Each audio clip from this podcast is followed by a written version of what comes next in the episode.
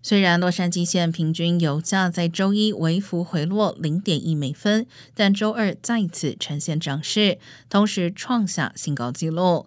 在一口气上涨三十七点二美分的情况下，达到每加仑六点四六元，比去年同期高出二点二一元。也就是说，驾驶人现在要加满一缸油，平均比二零二一年要多花三十一美元。Triple A 表示，虽然夏季油价一向较高，但涨价主因还是国际原油价格居高不下。